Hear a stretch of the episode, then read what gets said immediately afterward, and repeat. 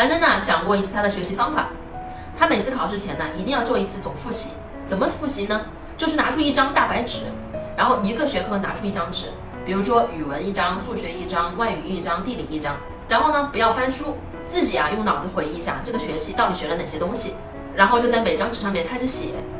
数学呢啊学了哪些公式啊？语文呢学了哪些嗯课文？英语学了哪些单词？可能呢你会想不起来，没关系，想不起来就使劲的想一下，因为这个使劲的过程啊，你的大脑回路啊就形成了大量的连接，而这个连接的过程呢，会是你永远都忘不了的一个东西，这就是学习的方法。所以当你拿了一张大白纸，认认真真的默写了一遍。默完以后呢，就会发现，哎呀，真的有很多东西忘记了。那忘记了该怎么办呢？别着急，翻书前呢再想一会儿，实在想不起来了再去看书。看书完以后啊，就把它给补充起来，再用心的把它记下来。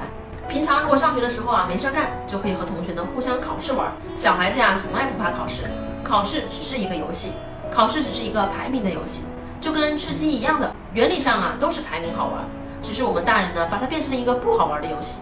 小孩子怕的不是挑战，不是考试，怕的是无聊和重复。所以，如果我们能够学会正确的学习方法，你会发现事半功倍。